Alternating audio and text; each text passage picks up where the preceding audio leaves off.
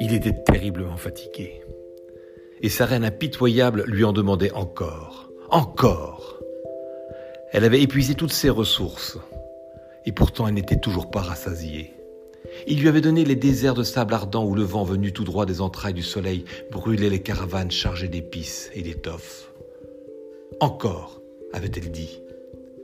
Il lui avait offert sur un plateau d'argent la grande et la petite ours, Cassiopée, et pour qu'elle ne se perde jamais, l'étoile du berger.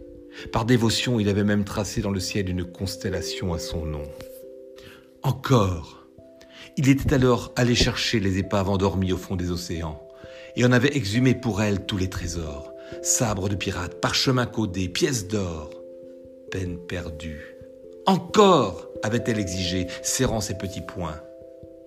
Il avait cédé et dans un dernier effort, s'était hissé au sommet des montagnes où la neige éternelle ne fond jamais. Il lui avait ramené les bouquetins accrochés aux flancs escarpés, l'édelweiss solitaire et les fossiles prisonniers des glaciers. Mais elle en voulait toujours plus. Alors il se fâcha, excédé par ses caprices qui ne parvenaient jamais à satisfaire. Il la regarda, inquiet soudain de s'être emporté.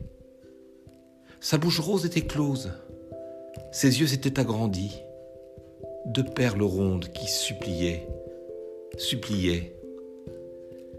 Puis elle s'était levée contre lui et de sa voix douce, elle avait susurré S'il te plaît, papa, une petite, rien qu'une toute petite. Soupir résigné. D'accord. Il s'était éclairci la gorge, avait serré contre lui le corps tiède de sa fille, et avait recommencé. Il était une fois